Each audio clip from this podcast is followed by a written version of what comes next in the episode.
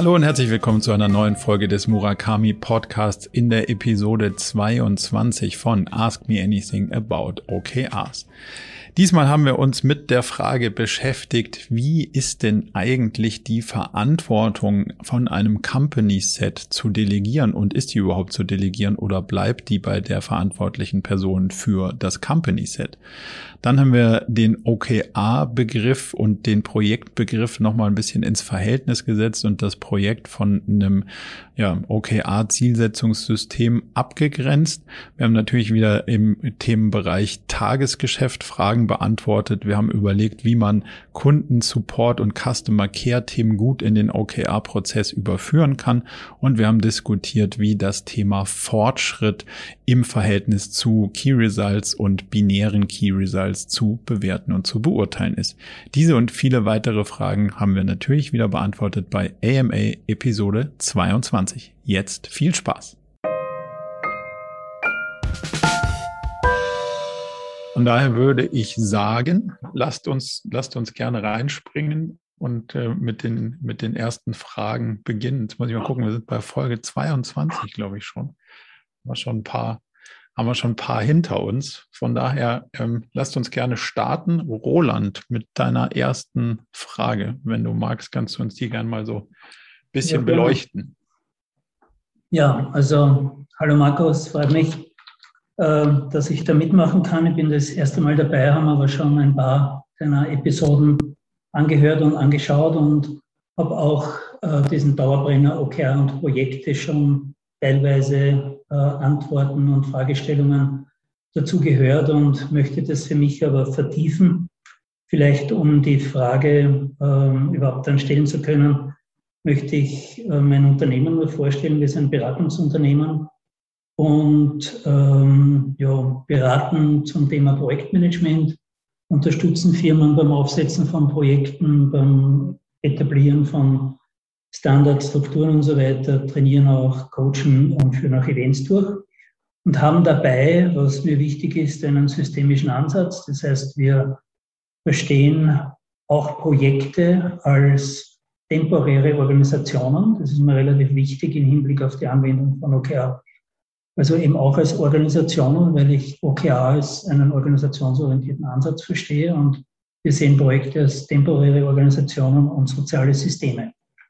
Und daher stellt sich eben auch die Frage, ja, wie passt das jetzt mit OKR zusammen? Und da habe ich zwei Thesen. Die erste ist, dass Projekte als Initiativen äh, zum Realisieren von Objectives einem oder mehrere äh, zu sehen sind. Also dieser Initiativen, das Initiativenverständnis. Ähm, ja, dazu gibt es dann eine Anzahl von äh, Themen, nämlich, ähm, dass wir, wenn wir ein Projekt dann aufsetzen, das in einen Kontext stellen, ist in der Regel der Business Case. Das wäre diese Outcome-Orientierung, die ich äh, bei der Formulierung der Objectives da ja immer wieder höre und die natürlich wichtig ist. Nur ist unser Business Case dann, wenn wir von diesem Kontext sprechen, längerfristig orientiert. Aber das ist ja auch bei OKR meiner Meinung nach bei dem Objective, dass das auch längerfristige Nutzen sind, die da entstehen, äh, dann der Fall. Ja, also das ist so ähm, diese outcome-orientierte Formulierung die unterscheidet sich natürlich zu den Projektzielen. Die Projektziele sind meiner Meinung nach schon output-orientiert und auch relativ stark äh, normalerweise quantifiziert, äh, haben so KPI-Charakter. Das sehe ich sehr wohl so. Ähm, wobei das aber für mich abhängig ist von der Projektart. Das heißt, wenn ich so agile Projekte habe, dann kann das ja anders wieder äh, ausschauen und so etwas gibt es ja. Und auch dort hätten wir dann mehrere Waves vielleicht, die da in einem Projekt durchzuführen wären und die dann auch immer wieder ähm, mit konkreten Objectives zu belegen werden. Also die zweite Frage ist, wenn Projekte jetzt nicht nur als Initiativen ähm, gesehen werden, sondern selbst als temporäre Organisationen, für die man OKRs äh, anwenden kann, äh, welche Eigenschaften müssen die Projekte dann eigentlich haben, nicht? Und ich glaube, dort liegt irgendwie der Unterschied und dort kann ich mir sehr wohl eben unserem Verständnis nach eine gewisse Agilität von Projekten vorstellen, die daher auch die Möglichkeit schaffen, dann auch Objectives für Projekte zu definieren Dann bleibt aber für mich die Frage, äh, und wo sind dann die Projektziele? Also wie das dann ein Stück aufeinander ab? Ja, das, also, das, das wird schnell über, übereinander lappend. Ich hoffe, dass ich ein bisschen nachvollziehbar bin und verständlich bin. Mhm. Also mir, was mich brennt unter den Fingernägeln, ist die Frage, kann ich Projekte als temporäre Organisationen auch dahingehend sehen, dass sie auch Betrachtungsobjekte der Anwendungsfälle für OKR sind? Ähm, ich, ich, ich glaube und hoffe, dein Pro Problem zu verstehen. Ich würde mal versuchen, das so ein bisschen zu kontrastieren, weil der Projektbegriff originär ein bisschen im Kontrast steht zu dem, was wir da machen oder wie wir sozusagen da drauf schauen. Ähm, also man könnte, wenn man es mal versucht zu definieren, würde man ja wahrscheinlich handelsüblich sagen, ein Projekt hat einen festen Zeitrahmen und ein festes Ziel und dann müssen offensichtlich die zur Verfügung stehenden Ressourcen atmen, weil wenn die Zeit fix ist und das Ziel fix ist, musst du in den Ressourcen, die du da reinwirfst, flexibel bleiben, um das Ziel zu erreichen. Wenn du im Kontrast dazu, und so schauen wir auf diese OKR-Welt, sagst, die Ressourcen sind gegeben, der Zeitrahmen ist gegeben, das Ziel atmet, dann hättest du eher einen produktorientierten Ansatz, um jetzt hier mal eine Welt schwarz-weiß gegeneinander zu stellen, wo man sagt, naja, ich habe ein, ein, ein Team, das besteht aus zehn Entwicklerinnen und Entwicklern und die können im Zeitraum von drei Monaten folgende qualitative Ziele erreichen. Und dann im nächsten Quartal können die die nächsten Ziele erreichen, aber immer auf einem klar definierten Vektor, nämlich dem, der, der, der Mission des Teams folgend und der Strategie folgend, die man als unterschiedliche Vektoren in dem Team definiert hat. So. Wenn ich jetzt versuche, die beiden Welten miteinander zu vermischen, dann habe ich entweder eine Welt, in der es alles fix, weil das Projekt gibt den Zeitpunkt vor, an dem es fertig sein muss und die Ziele und auf der anderen Seite sagt die OKR-Denkweise aus der Produktorganisation kommt, naja, aber die Ressourcen sind ja fix, also zehn Personen und ein Koffer voll Geld mit so und so viel Euro. Das ist auch gegeben. Also entweder habe ich nur lose Punkte oder nur Fixpunkte. Und in beiden Fällen wird sich eine Spannung aufbauen, die sich nur schwer lösen lässt. Wenn du dich von dem Projektbegriff mal löst, ist OKRs ja nichts anderes als ein Projekt für drei Monate, wo du sagst, der Zeitrahmen ist gegeben durch die drei Monate. So, und jetzt müssen wir versuchen, aus den zehn Personen gemeinsam ein Bild zu definieren, was kann denn am Ende der drei Monate als qualitatives Ziel rausgekommen sein. Und das sind dann deine Objectives. Dafür brauche ich kein Projekt mehr, weil die Ziele sind ja im Rahmen der OKRs definiert. Also dadurch benutze ich ja, das benutze ich ja, um die Ziele abzustimmen und zu definieren.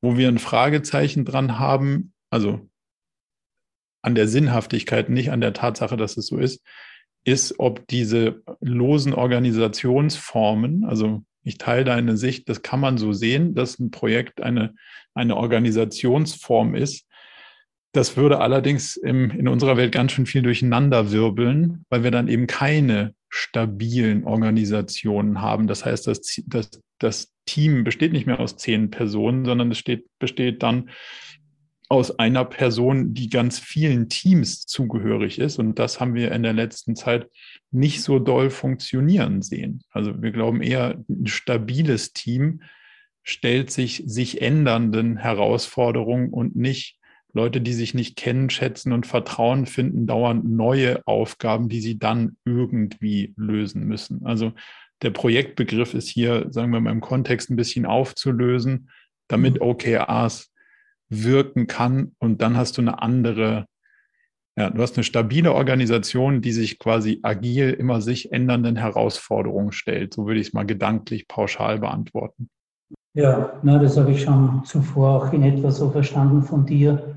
Ähm, ich meine, ich hinterfrage das sehr wohl. Also äh, diese stabilen Organisationen, das ist schon eine Frage der Unternehmensgröße, wo das überhaupt geht. Diese Grundannahme, die du da triffst bei kleinen Organisationen, wo 5, 10, 20 Leute arbeiten, ist es ähm, manchmal ähm, oder ganz sicher nicht möglich, äh, so wie ich in unseren Unternehmen, ich nehme unterschiedliche Rollen wahr. Ja? Also das ist schon ein Unterschied zwischen Person und Rolle. Und äh, daher glaube ich, dass äh, diese Möglichkeit, dass ich als Person dann schon in mehreren Rollen ähm, auch im Projekt oder was immer tätig sein kann ähm, und dass man mit dieser Flexibilität natürlich umgehen können muss. Und auch diese Annahmen, dass das Magic Triangle da äh, etwas ist, das ist ja wirklich ein Ansatz der 60er Jahre im Projektmanagement und den würde ich nicht aufrechterhalten, sondern ähm, was heute äh, agile Konzepte äh, sehr wohl auch in Projekten lehren, ist, dass man eben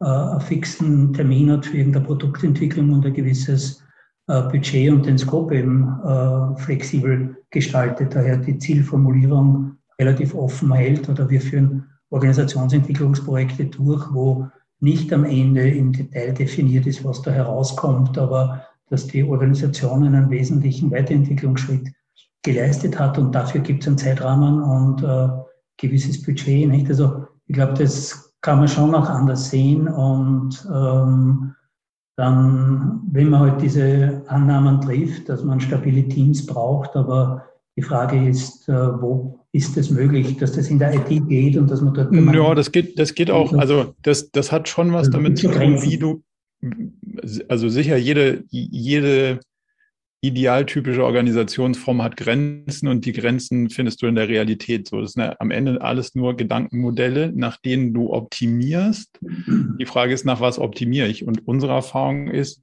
nach so wenig Hüten wie möglich, nach so wenig Trennung wie möglich, nach so wenig ges also gespaltenen Verantwortlichkeiten wie möglich. Ich gebe dir recht, es gibt gerade in in kleinen Teams oder in Fähigkeiten, die seltener gebraucht werden, natürlich durchaus die Herausforderung, dass eine Person in zwei oder drei Teams mal ihre Fähigkeiten einbringen muss. Aber das ist ja nicht, das ist nicht das, wonach wir optimieren, sondern das ist dann sozusagen die kleinste Größe, die übrig bleibt. Andersrum wird es, also optimiert wird danach, dass bestmöglich so viele Personen wie möglich in einem stabilen Team autark in Ruhe ihre Arbeit machen können. Ich glaube, das ist, das ist immer eine Frage der Guiding Principles. Genau. Na, nach was optimierst du und danach würden wir optimieren, so würde ich es mal sehen. Für den, okay. ja. für den ersten Moment die Frage ja, ja. damit beantwortet? Ja, ja, klar. Also da ist schon die Frage, wo man herkommt und wie die Dinge, eben was die Guiding Principles sind. Und wenn man sich die Holokratie anschaut, dann hast du dort unzählige Rollen, die dann warten. Ich habe das noch nie funktionieren sehen. Ich bin, also ja. ich habe eine ne Menge äh, Experimente mit OKRs und Holacracy begleiten dürfen und ich, ich habe keins so lange begleiten dürfen, dass es zu einem Erfolg kam, aber ich habe immer gesehen, dass es unterwegs wieder aufgehört hat. Okay. Ich sage ja. sag nicht, dass es nicht funktionieren kann und ich sage auch nicht, dass es blöd ist. Ich sage nur, ich habe es leider noch nie funktionieren sehen. Und irgendwie ja. fühlt es sich für mich auch nicht geil an, mehrere Hüte gleichzeitig aufzuhaben, weil ich glaube, wir jonglieren sowieso schon viel zu viele Sachen. Und das ist das Gegenteil von Fokussierung.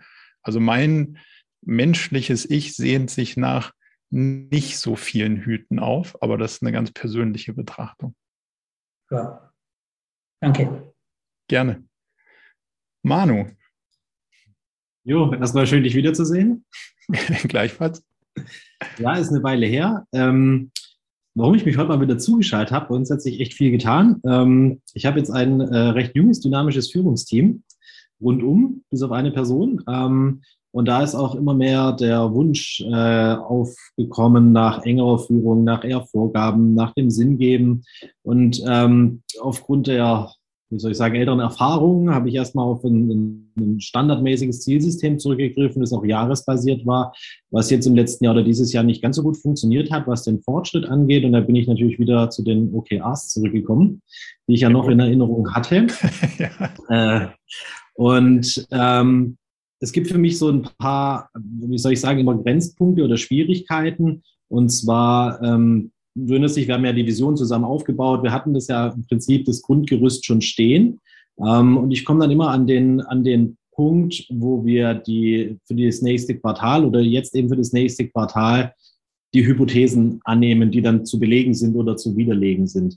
Mhm. Ähm, ganz viel hat mir dabei geholfen, auch dein äh, Podcast, wo du gesagt hast, es geht eigentlich darum, wie viel Zeit ich zur Verfügung habe, um das zu tun und mir die Zeit da dann auch faktisch dafür zu nehmen. Und ähm, ich bekomme, wir kommen immer an den Punkt, dass wir quasi gemeinsam beschließen, hey, das wäre eine gute Sache. Ich gebe dir auch ein konkretes Beispiel. Aufbau einer neuen Niederlassung im Gebiet, was weiß ich, XY, bringt uns mehr Kundennähe, daher bessere Qualität und erschließt einen neuen Markt. So, das wäre jetzt mal die Hypothese. Ähm, und dann ist immer die Frage, wer sagt dann die Maßnahmen zu was? Also ich habe das Gefühl, aktuell wird irgendwie erwartet, dass ich dann auch sage, und jetzt machst du das und das und das und das. Und das ist halt irgendwann dann so im Detail, dass ich auch gar nicht mehr so tief drin sein kann, um das alles immer mit nachkontrollieren zu können und die Sinnhaftigkeit zu prüfen. Also wer müsste deiner mhm. Meinung nach sagen, wenn die Hypothese schon steht, welche Maßnahmen ergreifen wir denn, um die Hypothese entweder zu belegen oder zu widerlegen? Das löst sich wahrscheinlich mit Verantwortung Verantwortlichkeiten. Also am Ende des Tages bist du verantwortlich für den Gesamterfolg der Company. So, und jetzt ist die Frage, wer fühlt sich auf dem Weg dort verantwortlich? Und das ist ja ähm, in, in den, des Teams verankert. Also gibt es eine Kollegin, einen Kollegen, der sagt, hm, okay, wenn wir einen neuen Standort hätten, wer kümmert sich um die Kommunikation mit neuen potenziellen Kunden? Wer kümmert sich um die, um das, sagen wir mal, Akquirieren neuer Mitarbeiterinnen und Mitarbeiter auf dem Gebiet? Wer kümmert sich um die ähm, Ausstattung an Hardwareprozesse, was auch immer du da an dem Standort bereitstellen musst? Und da müssten wahrscheinlich die einzelnen Teilbereiche ihre Ziele definieren, um zu sagen, okay, aus meinem Bereich kannst du dafür als Company OKR Folgendes erwarten dass wir dir bestimmte Sachen zusortieren. So. Und jetzt wäre es deine Aufgabe zu sagen, hm, dieses Puzzle geht ja so auf, wenn auf deiner Company-Ebene darunter gebrochen die einzelnen drei, vier Bereiche, die darunter kommen, die die Einzelteile liefern, die, wenn du drauf schaust, du sagst, hm, ich glaube, dann geht das Gesamtspiel auf. So. Ziel der, also richtig eingestellt aus meiner Perspektive ist es ja dann, wenn du sozusagen weder was vorgibst noch was kontrollierst, weil das ist ja irgendwie nicht das, was wir zwingend wollen, das für alle Seiten anstrengend. Ähm, die Frage ist eher, wie kriegst du es hin und wie kriegen die anderen Personen es hin, die Sachen zu erfinden, wo danach alle Leute drauf gucken und sagen, aus den unterschiedlichen Perspektiven und Blickwinkeln, die dann da drauf schauen, ja, ich glaube, das macht Sinn.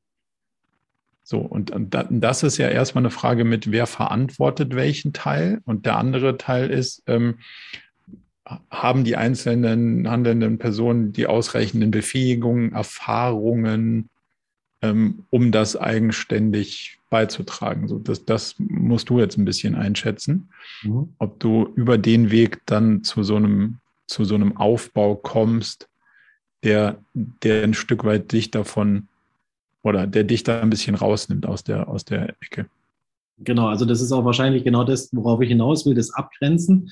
Wie du schon richtig gesagt hast, ist es so, dass jeder Bereich natürlich beim Aufbau da mit dabei wäre. Also wirklich vom angefangen von den Prozessen über die Kunden. Das sind alles aber auch verschiedene Personen und verschiedene Unternehmensbereiche. Mhm. Ähm, und ich würde trotzdem gerne einen den Hut halt aufgeben. Wer bist du? Irgendwo nennen.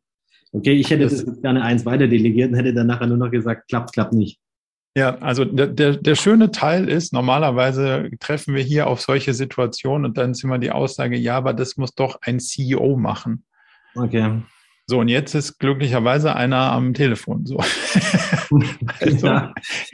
ist genau deine Verantwortung, zu sehen, dass das Puzzle aufgeht. Es ist nicht möglich, jemandem, der darunter nur einen Teilbereich verantworten kann, die Verantwortung für was zu übergeben, was die Person dann darunter nicht übernehmen kann. Du übergibst die Verantwortung einer Kollegin und die sagt, ja, aber warte mal ganz kurz, ich kann nur mich um die Kommunikation mit neuen Kunden oder vielleicht auch Mitarbeiterinnen oder was auch immer kümmern. Aber ich kann mich nicht um den Prozess, die Hardware, das und das und das kümmern. Also ich kann mich theoretisch drum kümmern, aber dann müsste ich jemand auf gleicher Ebene ins Boot holen und quasi immer hinterherlaufen. Ja, was ist denn eigentlich? Aber ich kann es nicht durchsetzen, weil die Person möglicherweise andere Prioritäten gerade hat oder so. Das heißt, du kann, die, die Person ist ja gar nicht befähigt im Sinne von der Verantwortung und damit auch nicht den Zugriff auf die Mittel und den Entscheidungen, das am Ende zu tun. So. Die einzige Ebene, die befähigt ist, das zu entscheiden, wäre wahrscheinlich deine Ebene. Mhm. So. Und wenn du es wirklich abgeben wollen würdest, wäre die Antwort, dann gibt es einen, eine COO.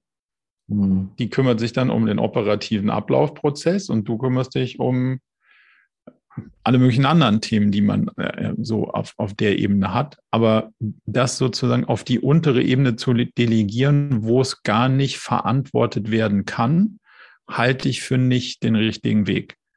Heißt aber nicht, dass du auch nur einen Teil der Arbeit selber machen musst, sondern es heißt, dass du in der Verantwortung bleibst, und die, die deutsche Sprache hat leider nicht die Feinheiten in der, ähm, in, in der Unterscheidung zwischen verantwortlich und verantwortlich im Sinne von responsible und accountable. Das, das mhm. ist im englischen Sprachraum irgendwie besser gelöst. Also die eine Person trägt die Verantwortung und die andere Person verantwortet ist, dass es auch passiert im Sinne von, ja, bleibt dran und tut's. So, und das ist vielleicht so der gedankliche ähm, Sprung, den du da an der Stelle machen kannst, zu sagen, du bleibst in der Verantwortung, dass es am Ende auch passiert ist, aber in der Umsetzungsverantwortung können, können andere ihre Teilbereiche liefern und solange die Teilbereiche ja liefern, passt auch alles. Und wenn die Teilbereiche anfangen nicht zu liefern, liefert dir der OKR-Prozess genau den Kommunikationsweg, den du dann in deinem One-on-One -on -One mit der Kollegin feststellst, oh, hier läuft was anders als geplant. Entweder kannst du es dann lösen, dann ist schon super, also ihr zusammen im, im Dialog. Wenn das nicht der Fall ist, dann ziehst du den Scope auf und bringst die anderen aus der Runde ebenfalls in den Dialog und dann heißt, hey, wir haben auf dem, auf dem Company OKR-Set irgendwas mit einer neuen äh, Niederlassung. So, da geht was schief. Die Person, die eigentlich das verantwortet, kann es aus Ressourcengründen oder funktioniert nicht mehr so, wie es früher funktioniert hat, kann das Ergebnis nicht produzieren, wie wir es gedacht haben. Weiß noch jemand anders was? Kann noch jemand anders da reinspringen und helfen? Und dann kriegst du das Problem vielleicht gelöst oder vielleicht kannst du auch selber noch was beitragen mit ähm, schlau drüber nachdenken, mehr Ressourcen bereitstellen, was auch immer dann noch aus, aus deiner Perspektive zusätzlich als Lösungsweg da hinzugefügt werden kann. Aber in Summe sollte das eigentlich dann, dann sozusagen bei dir bleiben. Okay. Ja, dann, ich hätte noch eine zweite Frage, aber ich stelle mich mal zurück, bis die anderen auch dran waren. okay, super. Aber die, die halbwegs äh, zufriedenstellend? Ja. Fällt mir jetzt zwar nicht die Antwort, aber ja. ja, aber, aber so funktioniert es am besten. Ja. Das muss ich leider, mhm. also wenn du, frag, wenn du mich fragst, wie geht es am besten, dann so. Ähm, ja, und wenn, wenn du jemanden sozusagen gerne hättest, der, der den Teil an Arbeit übernimmt, dann wäre es eine Rolle, die die COO-mäßig wäre, um dann die ganzen Entscheidungen aber auch treffen zu können. Und mhm. dann wäre es auch okay. Aber anders ist, glaube ich, nicht so gut. Okay. Danke. Super. Danke. Bis später. Roland nochmal. Du bist noch auf stumm. Vielleicht darf ich die anderen vorlassen. Ich habe mich ja schon breit gemacht. Also Du, du, darfst dir, du darfst dir direkt raushauen. Die Tagesgeschäft ist eine Klassikerfrage. Ich bin gespannt, welche Perspektive dich da, dich ja, da umtreibt. Also ähm, es geht mir grundsätzlich um die Frage, wofür ich OKRs anwende. Mhm. Und was ich höre, ist das also primär für strategische, change-orientierte Themenstellungen. Und das macht ja auch viel Sinn. Aber was ist dann mit dem Tagesgeschäft? Wenn wir zum Beispiel ein Seminar organisieren, Dafür werde ich höchstwahrscheinlich kein OKR benötigen. Und ähm, zum anderen habe ich dich aber auch gehört, dass du sagst, ja, wir müssen aber natürlich, und das sehe ich genauso, äh, die Ressourcen, die im Tagesgeschäft gebunden sind, mit berücksichtigen, um klar zu haben, wie viele Ressourcen wir fürs ähm, OKA-bezogene Geschäft ähm, eben zur Verfügung haben. Mhm. Und daher ist für mich eben die Frage, ja, wie man das abgrenzt. Ähm, das heißt, da geht es so ein Stück um Top-Down und Bottom-Up auch. Äh, wie breit soll das Ganze umfasst sein? Ich höre es von Unternehmen, äh, die mir auch sagen, ja, sie wenden das nur für irgendwelche abgegrenzten Bereiche an, auch nicht kaskadenmäßig von oben bis unten durchgängig. Ähm, das heißt, auch diese Freiheit, dass man das dann für abgegrenzte, interessante Bereiche eben anwendet, aber nicht den Anspruch, ein unternehmensweites Zielsystem da irgendwie aufzubauen oder anzuwenden hat. Und was manchmal auch zu lesen ist, dass es auch auf die individuelle Ebene letztlich runterzubrechen ist, was ich eigentlich nicht so sehe. Aber auch da die Frage an dich, wie du das siehst, äh, weil es für mich ein Organisationsmodell oder ein organisatorisches Framework und kein individuelles. Da gibt es MBOs und andere Sachen. Also ähm, das die, als Anwendung. Vorsicht. Ja, ja, ja. Aber das Anwendungsgebiet äh, im weitesten Sinn interessiert mich, wie du da Grenzen ziehst. Ja, keine. Ähm, für uns ist das ein holistischer Ansatz, weil es geht ja, also es ist ja kein Projektmanagement-Tool, sondern ein Zielsystem und im komplexen Umfeld ist der sinnvolle Teil eines Zielsystems herauszufinden, in welche Ziele sollte ich meine, also in die Verfolgung welcher Ziele sollte ich meine Ressourcen stecken. So. Und mhm. da ich mehr potenzielle Ziele habe als Ressourcen, muss ich schlau darüber nachdenken, welche Sachen ich jetzt im nächsten Quartal verfolgen will und welche nicht. Das ist ja der, das ist ja der Teil mit der Fokussierung. Wenn ich jetzt bestimmte potenzielle Ziele außerhalb dieses Zielsystemfindungsprozesses lege, dann habe ich ja den, die Entscheidung des Zielsetzungsprozesses schon beeinflusst. Also wenn ich sage, ich lege dein Tagesgeschäft außerhalb davon, dann kann die Antwort nicht rauskommen, du solltest das Tagesgeschäft nicht machen, weil die Ressourcen, die du da reinsteckst, bringen viel weniger. Also um dein Beispiel zu sagen, vielleicht ist es schlau, das Seminar nicht zu machen, obwohl man die immer gemacht hat, weil man jetzt was anderes machen kann, was ein viel besseres Ergebnis hat, was auch immer für euch ein besseres Ergebnis sein mag. Ja. Das werde ich erst rausfinden, wenn ich alle Ressourcen und alle Ziele über den gleichen Prozess versuche zu mappen, um dann festzustellen, nur weil ich was schon mal gemacht habe, hat es keinerlei Vorrang in dem, mhm. ob ich es wieder machen soll, Prozess, sondern es muss sich halt genauso in den Wettbewerb stellen zu allen möglichen anderen potenziellen Sachen. Das ist für uns auch das Argument, warum es wenig Sinn macht, eine strategische Initiative, was auch immer das sein soll, mit OKRs zu steuern, wenn doch das sinnvolle Ding von OKRs ist, die Ressourcen, die ich habe, also nochmal zehn Personen, drei Monate, die Ressourcen auf die potenziellen Ziele zu mappen. Wenn ich nur einen bestimmten Teilbereich da rausnehme, dann unterstelle ich ja, dass ich schon wüsste, was schlau ist, mit den Ressourcen zu machen. Das ist aber ja meistens gar nicht der Fall. So.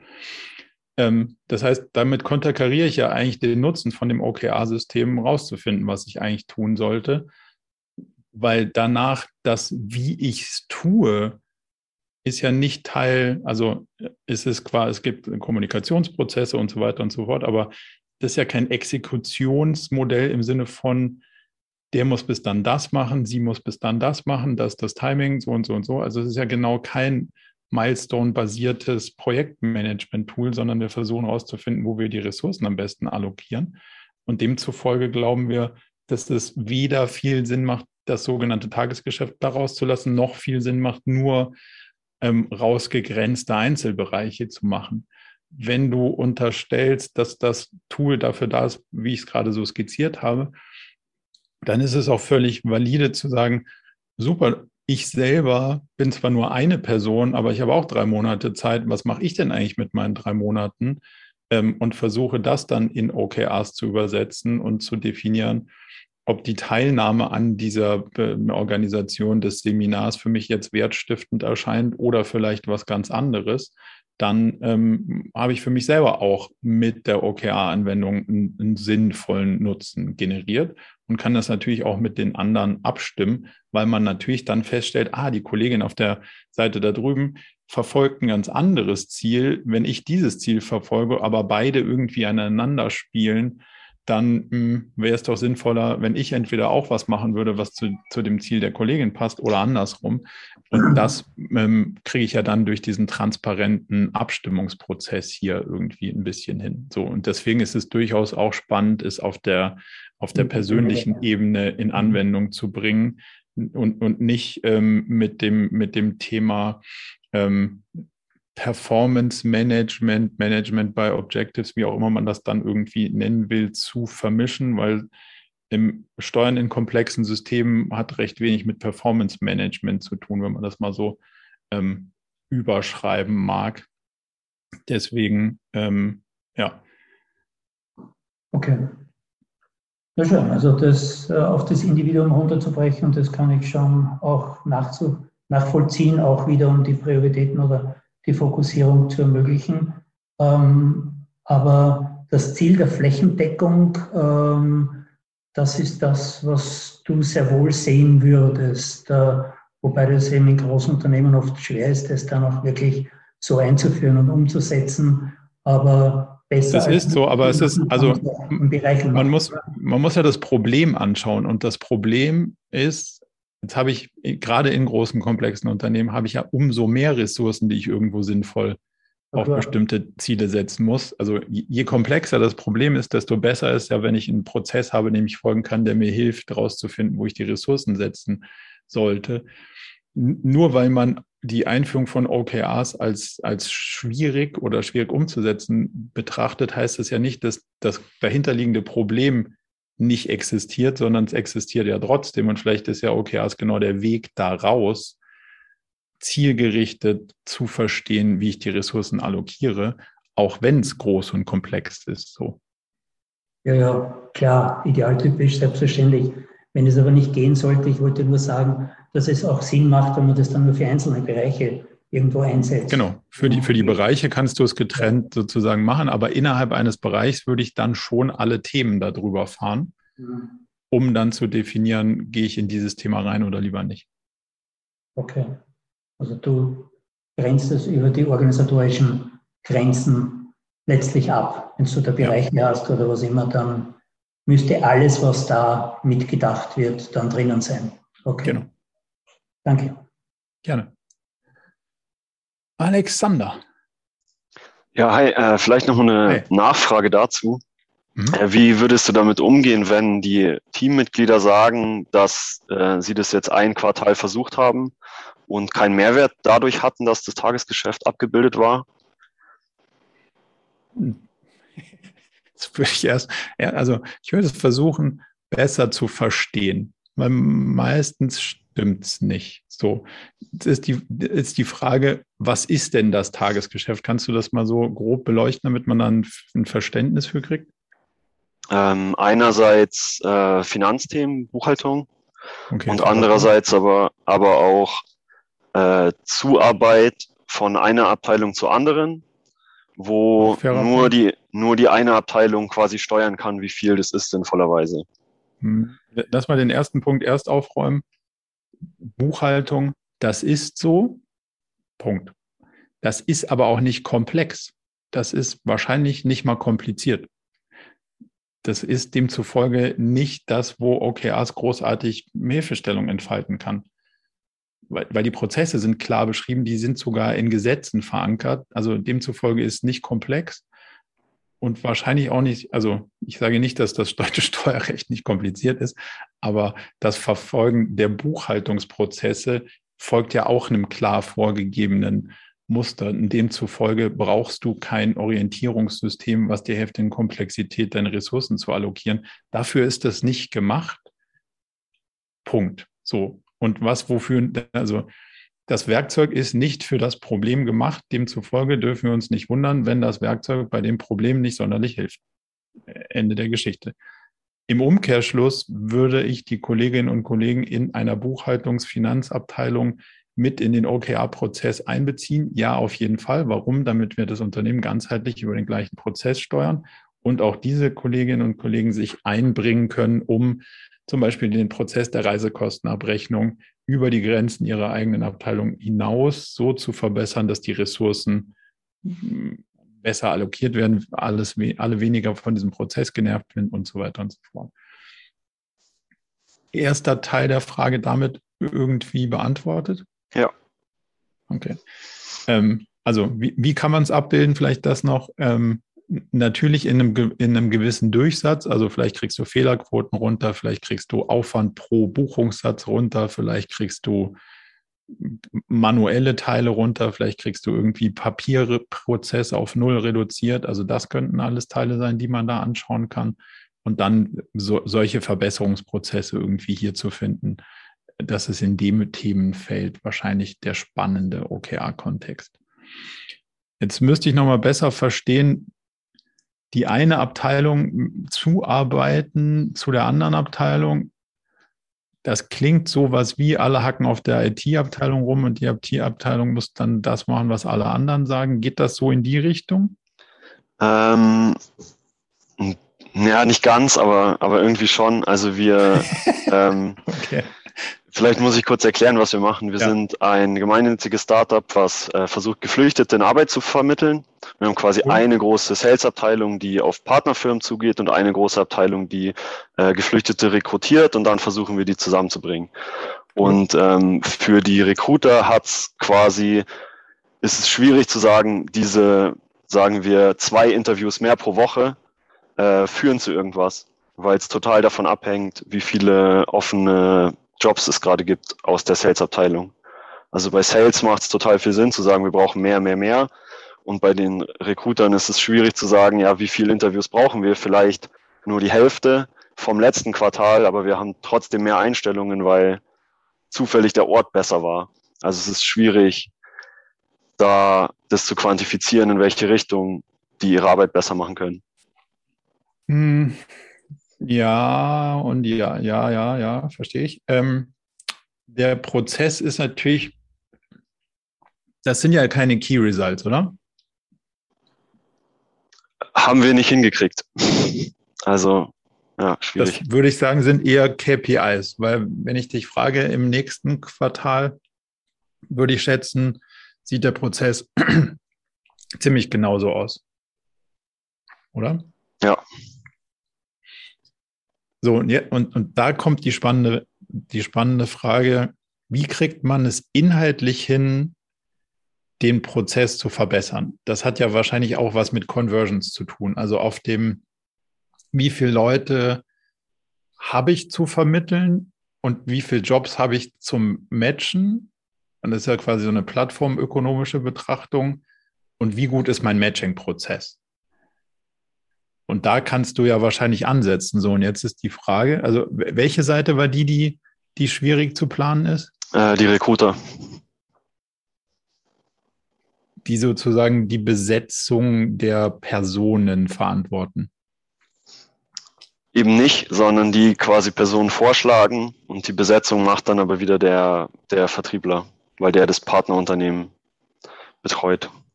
Okay, dann habe ich es noch nicht verstanden. Muss mir noch mal kurz helfen. Also die Sales-Seite organisiert das Unternehmen mit einer offenen Stelle. Mhm. Und die Recruiter sagen, ich habe hier drei Kandidaten. Und, und dann geht der äh, es kann sein, dass Part wieder zum Unternehmen. Genau. Und es kann sein, dass ich, dass wir sagen, äh, alle drei sind super, ich stelle sie vor, sie dürfen alle anfangen. Es kann aber auch sein, wenn keiner passt, dann äh, bringt es auch nichts, wenn ich vier oder fünf kriege, wenn sie quasi alle nicht passen. Also es ist schwierig Wieso zu sagen. der Recruiter nicht die Besetzung? Weil er den ganzen Tag Interviews führt und nicht mit Partnerunternehmen Akquise macht. Er soll ja nicht Akquise machen, sondern Matching. Ja. Also wenn, wenn, wenn, wenn die Recruiter das Matching verantworten würden, hättest du doch den einen Teil der Plattform mit ausreichend viel Jobs ranzubringen und den anderen Teil der Plattform ausreichend, also passende Kandidaten ist ja jetzt hier eher schwierig, sondern die, die, die Kandidaten in eine Befähigung zu bringen, dass sie passen könnten, oder? So. Und das würde ich ja wahrscheinlich schon eher auf der Recruiter-Seite verantwortet sehen. Mhm. Und damit könnte ich mir doch dann auch äh, im Recruitment sozusagen Ziele setzen, wie kriege ich den A, den Matching-Prozess besser hin? Also wie kriege ich die Befähigung eines Kandidaten schnell identifiziert? Wie kriege ich das gematcht zu einem Profil, was das Jobprofil hat?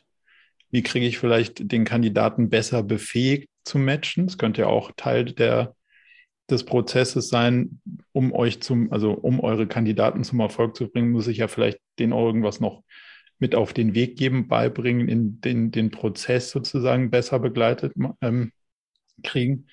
Und dann hättest du diese KPI-Welt im Recruitment-Bereich und damit auch die Verantwortlichkeit da. Und dann kannst du auch hingehen, kannst sagen, jedes Quartal, was ist denn jetzt mein Ziel, um den Matching-Prozess zu verbessern? Was ist denn jetzt mein Ziel, um jemanden, der vielleicht noch nicht die richtige Befähigung hat oder die Soft Skills oder so, damit aus einem Nicht-Match ein Match wird? Weil das ja das, worum es am Ende geht. Ja, also du wirst, würdest auch nicht sagen, dass es KPIs braucht und die müssen immer gesteigert werden, sondern es geht eher darum, wie kann ich die Qualität also, verbessern. Also, nee, also ja, schau. Die, also natürlich braucht es KPIs, natürlich müssen die immer gesteigert werden, aber das ist ja, das weiß ich ja jetzt schon. Also ohne dass ich dein Unternehmen kenne, kann ich dir wahrscheinlich relativ gut raten, welche KPIs es geben könnte. Und ich kann auch sagen, die müssen nach oben und die anderen nach unten. Dazu brauche ich aber kein OKR-System, weil wenn ich das Businessmodell verstehe und die Modellierung einmal sauber aufgesetzt ist, dann, dann weiß ich ja, welche Treiber des Erfolgs hat der eine Part der Plattform, welche Treiber des Erfolgs hat der andere Part der Plattform und in welche Richtung muss ich optimieren. Das ist ja eine grundsätzliche Modellierung eures Modells. So. Wenn ich das einmal verstanden habe, dann, dann erinnert sich da wahrscheinlich jetzt auch grundsätzlich nichts dran. Und jetzt ist ja die Frage, der spannende Teil, was habe ich? X Leute im Recruitment, X Leute im Sales. Was haben die für Fähigkeiten? Wie viel Geld haben wir? Okay, und was mache ich mit den Ressourcen, die ich habe in den nächsten drei Monaten inhaltlich, damit wir die Zeiger am besten in die richtige Richtung kriegen?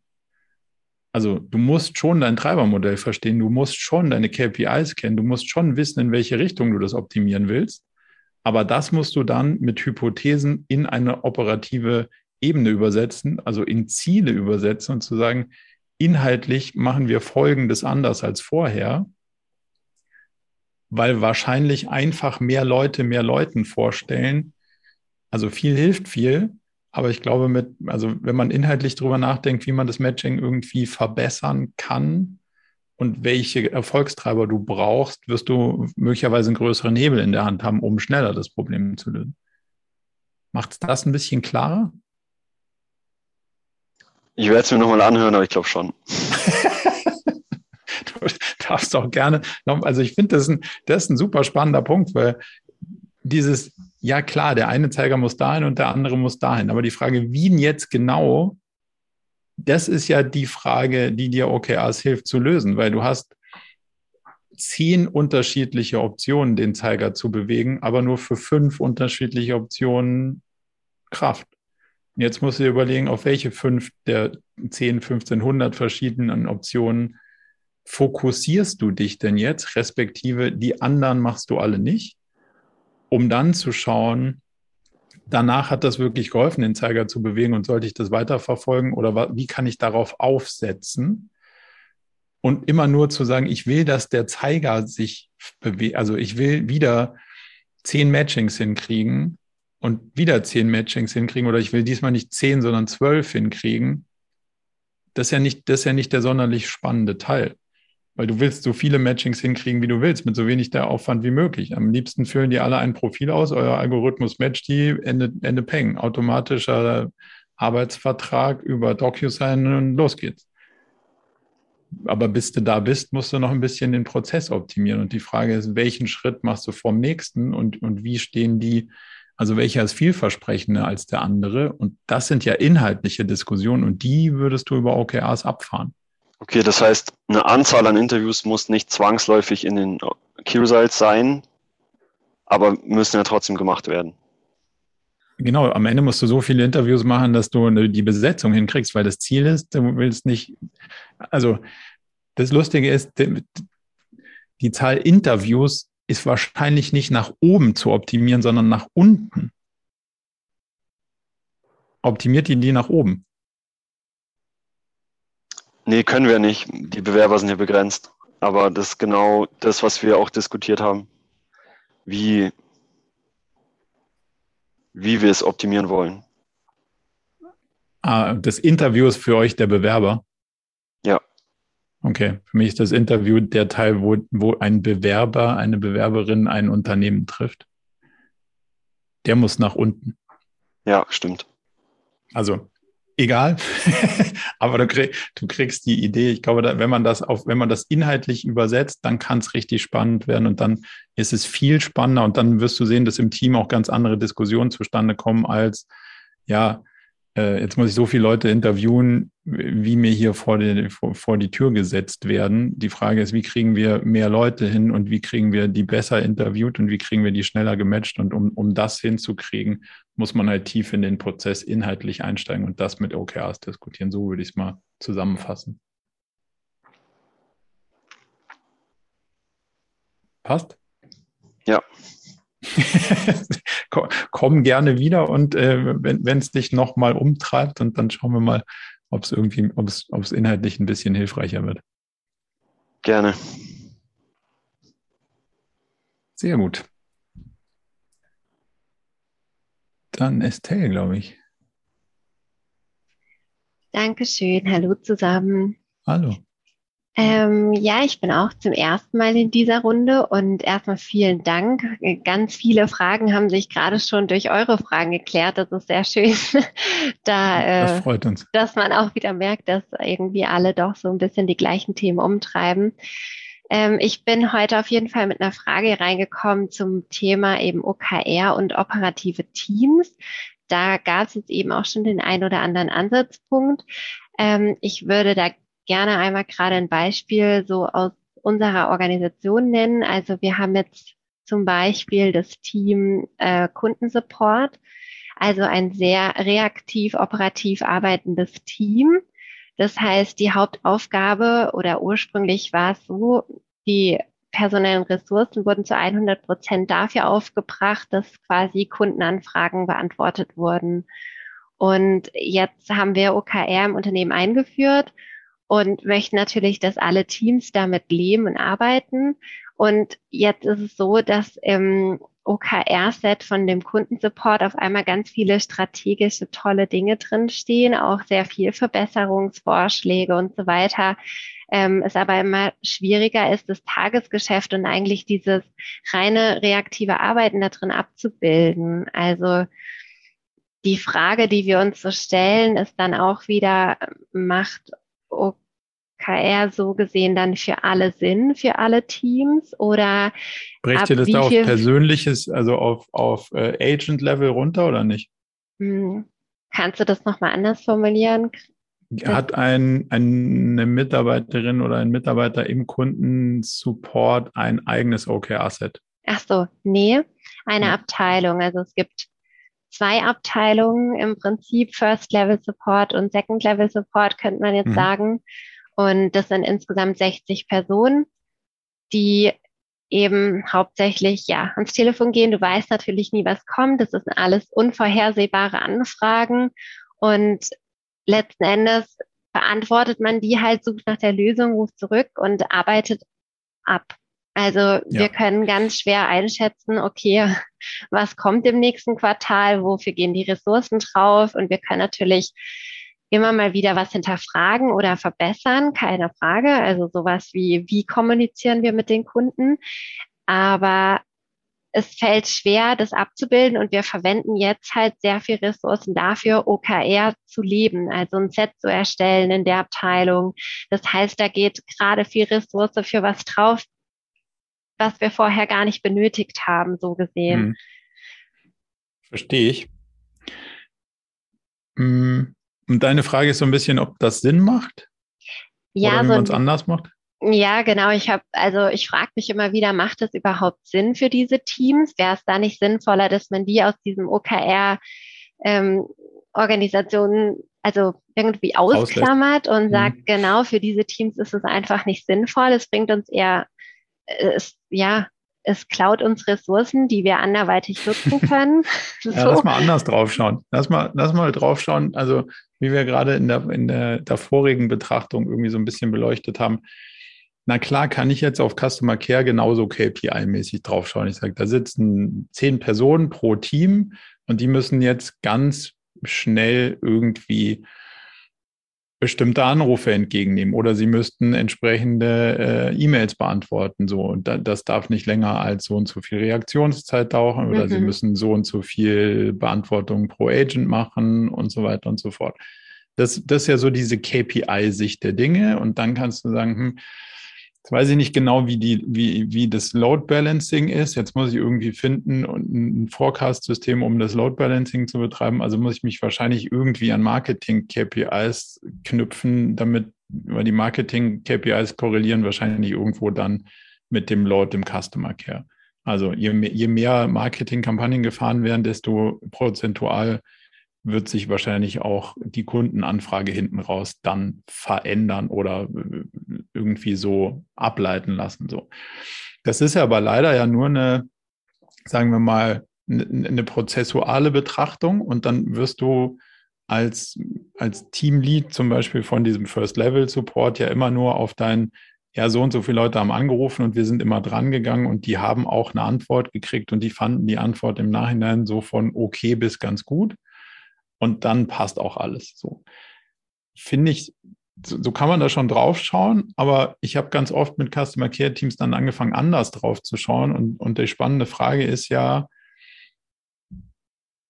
wir haben ja Alignment of Interest. Also wenn man mal den Kunden sich wieder irgendwie vorstellt, eine Kundin wollte nicht anrufen, weil sie hätte lieber kein Problem gehabt. Demzufolge wollte sie nicht anrufen und wir wollten auch nicht, dass sie anruft, weil dann hat sie A ein Problem gehabt und B müssen wir uns auch noch um die Lösung des Problems kümmern. Das kostet beides irgendwie Reputation und Geld. Das macht irgendwie nicht so viel Sinn. Also wäre es ja viel schlauer, wenn wir darüber nachdenken würden. A, wie kriegen wir es denn hin, dass diese Probleme, die hier auftauchen, gar nicht mehr auftauchen? Das ist der eine Part.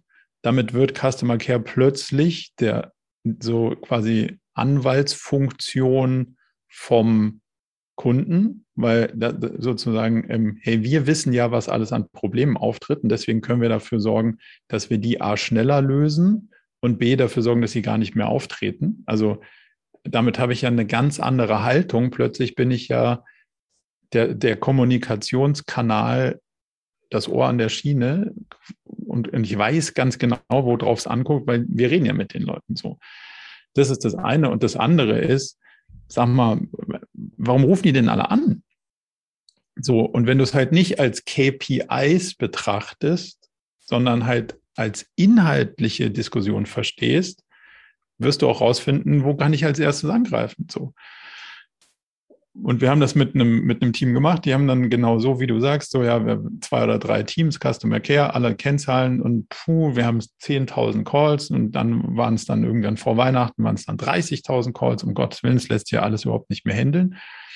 Und wenn du dann in die inhaltliche Diskussion einsteigst, warum rufen die denn alle an? Dann, was haben, was sind denn die größten Probleme? Und dann stellst du fest, ah, Pareto-mäßig, da gibt es was, wenn man das löst, rufen deutlich weniger Leute an. Und in dem Beispiel waren es, die haben alle angerufen oder ein Großteil hat angerufen, um zu wissen, wo ein Paket bleibt. Was in Zeiten von Amazon ist man halt als Kunde versaut und wenn es nicht am nächsten, spätestens übernächsten Tag da ist, wird man nervös. So, wenn du jetzt allerdings einen Produktionsprozess hast, wo du das Thema erst noch produzieren musst, ist es klar, dass du in einen Zeitframe fällst, wo der handelsübliche Kunde sagt, wo bleibt das Zeug denn eigentlich?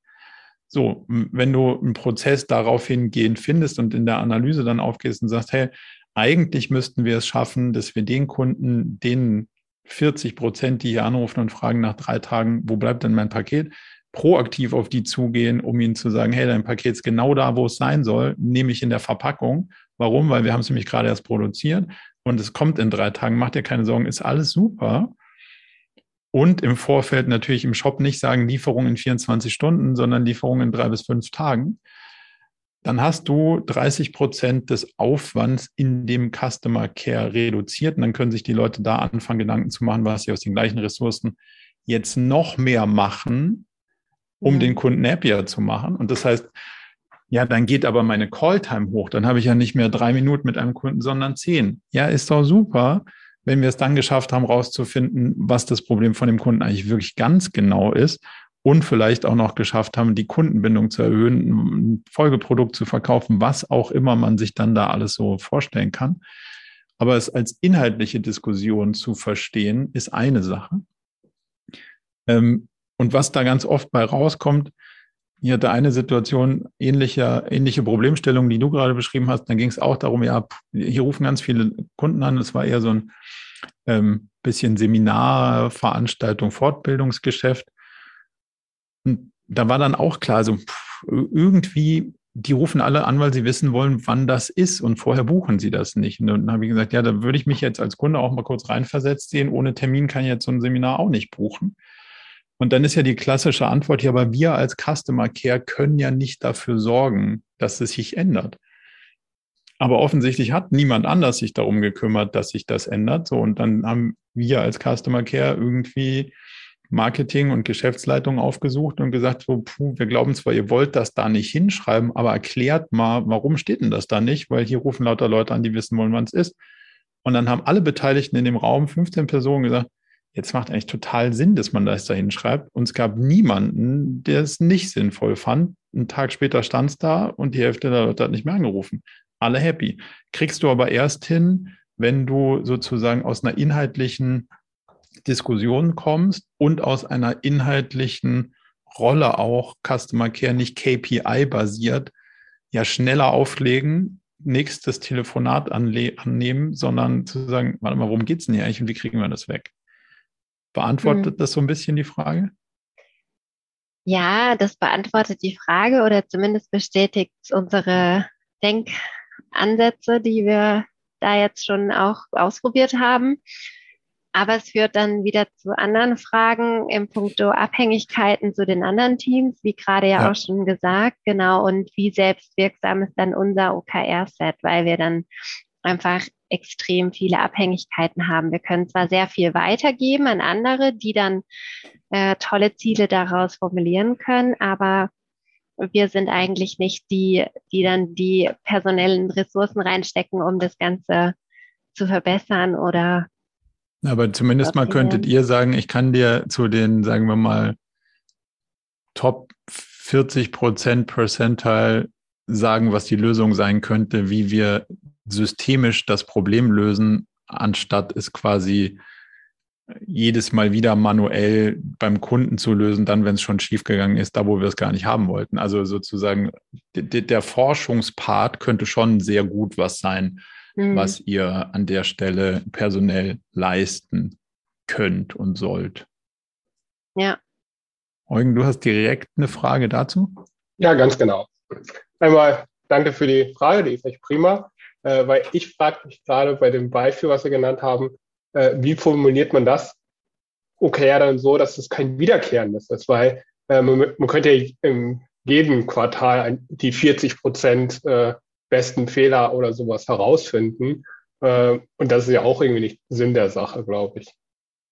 Nö, aber du, du kannst, für, also am, am, ersten Mal, ich würde es versuchen, mal, beim ersten Mal musst du es mal analysieren und dann kennst du wahrscheinlich, sagen wir mal, die obere 40, 50, 60 Prozent Schicht kennst du ganz gut und die folgt wahrscheinlich ähnlichen Mustern so. Und jetzt ist die Frage, wirst du wahrscheinlich nicht im ersten Quartal hinkriegen, für alle Muster, die schon erkannt zu haben, entsprechende Lösungen, die überlegt zu haben und die entsprechenden crossfunktionalen Verantwortlichen hier reingezogen zu haben, um diese, die Problemlösung zu dem entsprechenden Muster auch umgesetzt zu haben. Und das wird dich wahrscheinlich einige Monate beschäftigen. Also wenn du dann sagst, so, jetzt kenne ich mal die, die Grundsedimentierung, jetzt versuche ich mal auf diese ersten Probleme Lösungsansätze zu entwickeln. Und wenn ich die habe, dann versuche ich diese umzusetzen. Und dann ist, das, dann sagen wir mal, ist die erste 10% Schicht weg. Und dann versuchst du im nächsten Quartal dich darum zu kümmern, dass im folgenden Quartal niemand mehr wegen der, wegen der Probleme aus der zweiten und dritten Schicht anruft. Und die kannst du ja dann inhaltlich auch benennen. Also kannst ja dann sagen, mein Ziel ist es, dass hier niemand mehr anruft, weil er nicht weiß, wo sein Paket ist. So. Und das können wir dann mit allen Beteiligten innerhalb des Quartals lösen und wegkriegen, weil es am Ende ja unser Problem ist. So. Und da, da ist schon wieder die Frage nach der Verantwortlichkeit und, und durchaus auch nach der Person, die das Interesse hat, das hinzukriegen, weil ja, du brauchst wahrscheinlich dann ein Stück also Entwicklungsressource und vielleicht brauchst du auch ein Stück Support vom Marketing, aber nicht originär. Also es ist nicht deren Interesse, weil eine Entwicklung hat nicht das Eigeninteresse, das wegzukriegen, sondern ihr Customer Care habt das Eigeninteresse, das wegzukriegen und braucht cross-funktionale Unterstützung dann dafür, dass das am Ende auch weg ist. So würde ich es mal versuchen zu schneiden. Beantwortet das die Frage? Ja, ich denke schon. Jedenfalls für mich. okay. Estelle, deine, deine auch soweit? Okay, super. Dann Christian, glaube ich. Genau, hallo. Ähm, ja, hallo. glücklicherweise hat sich bei mir auch schon jetzt äh, 50 Prozent der Frage erledigt durch die ähm, Antwort an Alexander und dann auch jetzt, was gerade Eugen nochmal nachgefragt hatte. Deswegen mache ich nur die andere. Und zwar, was bei uns häufiger jetzt aufgetreten ist, sind, dass man, dass wir so Key Results bauen, die, naja, ich glaube, jemand anders fragt es auch, die binär sind, was ja eigentlich nicht so gut ist. Ähm, also ich sag mal, wo irgendein Artefakt entsteht, ob das ein Dokument ist, ähm, ob das also irgendein Ergebnis eines Prozesses ist, ähm, das auf irgendeine Art ähm, entsteht. Und jetzt ist die Sache, das kann halt jetzt fertig sein oder nicht. So könnte man es messen. Oder man misst halt ähm, quasi den Verlauf, weil man ja eventuell in diesen Weeklies auch mal sehen will, wie weit ist man da jetzt überhaupt vorangeschritten. Ähm, nur das Problem ist, also sobald man dann in diese prozentuale, also wenn man so ein bisschen die Einheit Prozent Fertigstellung oder sowas geht, wird es halt häufig sehr viel schätzen, weil du alles nicht so, also weil das man nicht bei jedem Prozess super ähm, messen kann. Ähm, ja. Und also das halt, aber das andere ist halt auch unbefriedigend, weil man dann den Fortschritt nicht sieht. Und äh, das ist ein Muster, was, ähm, ja, ich sag mal, wir haben das bei manchen Sachen weggekriegt, aber es tritt doch noch relativ häufig auf. Und mhm. so eine richtig kluge Lösung ist mir oder uns auch bisher nicht eingefallen. Mhm. Ähm, lass uns mal in, de, in den Punkt reingehen. Der, der Teil, es ist unbefriedigend, ist Absicht.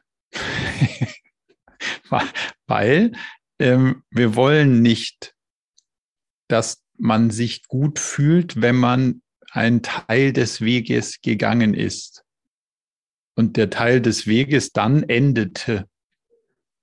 Weil was wir nicht wollen, ist, dass du ganz viele Teile von ganz vielen Wegen gehst, wo am Ende des Weges nichts bei rauskommt. So, das ist ja die Grundidee der Agilität soweit erstmal dabei. Also du willst nicht, dass du willst nicht den Progress einschätzen und und haben und damit auch belohnen klingt doof, aber also emotional belohnen. Du willst nicht, dass jemand 70 Prozent des Weges gegangen ist, den er gehen hätte müssen bis zum Ende, damit was bei rauskommt. Okay. Ähm, ja, das verstehe ich. Äh, genau. Was mich dann noch so ein bisschen, okay. Also das wäre dann das Votum dafür, dass man das eben, wenn man sowas hat, dass man eben das Ganze oder gar nicht misst äh, am Ende. Ähm, so genau, was, was nichts bringt, ist 70 Prozent von einem, die Erstellung eines Dokumentes zu 70 Prozent, das ist halt einfach null. Also, und das aber auch, also dann ist halt nicht fertig. Das ist so, so wie in der Schule. Da hast du deine Hausaufgaben gemacht oder nicht. so. Aber bei oder nicht ist halt auch oder nicht. So. Die Frage ist aber, willst du das eigentlich haben? Weil das ist ja eigentlich die Input-Ebene. Und die Input-Ebene interessiert uns ja nicht so sehr, sondern es interessiert uns ja Output, Key Result, Outcome, Objective, also Ziel.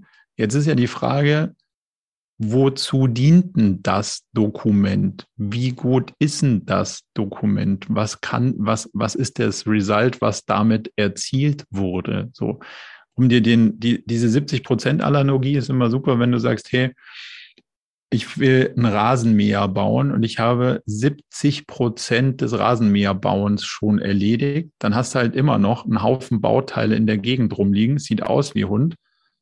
Aber du kannst dann immer sagen, ja, im Rasen, da ist jetzt wirklich nichts passiert. Warum nicht? Ja, weil ich bin beim Rasenmähen bauen nicht so wirklich zu Ende gekommen. Deswegen ist nicht ein Rasenmäher bauen oder Rasenmäher ist gebaut das Ziel, sondern das Ziel bleibt, dass du 500 Quadratmeter von dem Rasen gemäht hast. Und solange du nichts von dem Rasen gemäht hast, wirst du auch nicht emotional belohnt, weil das war das Ziel. Also du musst darauf in der Analogie, ich wollte wahrscheinlich kein Dokument. Also du wahrscheinlich auch nicht, sondern du wolltest, dass das Dokument irgendeinen Nutzen generiert und irgendein Ergebnis nach sich zieht. Und das muss man dann versuchen rauszuarbeiten. Was ist denn eigentlich das Result, was du versuchst zu provozieren?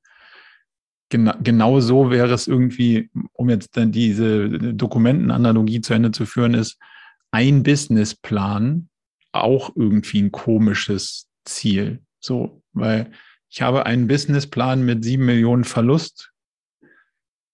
Das ist nicht sonderlich herausfordernd und wahrscheinlich auch relativ weit weg von dem, was du irgendwie haben wolltest. So, jetzt können wir die Frage stellen, was ist denn das Ambitionslevel an den Businessplan? Wie gut muss denn der am Ende sein? Also im Sinne von, wann haben wir denn die richtige Modellierung gefunden? Wann haben wir denn Strategien gefunden, die dazu führen, dass unser Business aufgeht? Das ist das, was du ja am Ende gerne hättest. Und das ist weitreichender als ein Dokument in Excel, wo ganz viele Zahlen drinstehen. Hilft das so ein bisschen, um das Problem einzu, ja, ich, ich, ich, de ich, denke schon. Also ich muss es noch mal ein bisschen im Kopf rotieren lassen, aber ich denke, das hilft an dieser Stelle schon mal weiter. Du kannst es auch gerne noch spezifizieren, wenn du ein konkretes Beispiel hast. Ähm, nee, es, es ist einfach ein relativ häufiges Muster, deswegen fällt es mir jetzt schwer, das einzugrenzen. Ähm, ich sag mal, oder na, nehmen wir mal ein Beispiel, was vielleicht jetzt ein bisschen her ist, aber sagen wir mal sowas wie so ein äh, ich, was auf jeden Fall sicherlich mal vorgekommen ist, ist sowas wie ein Pitch-Deck. Ja, und jetzt wäre aus deiner Argumentation folgend, das Ziel ist ja nicht, das Pitch-Deck fertigzustellen, sondern mit dem, was zu erreichen. Das ist das eigentlich, was man dann messen sollte.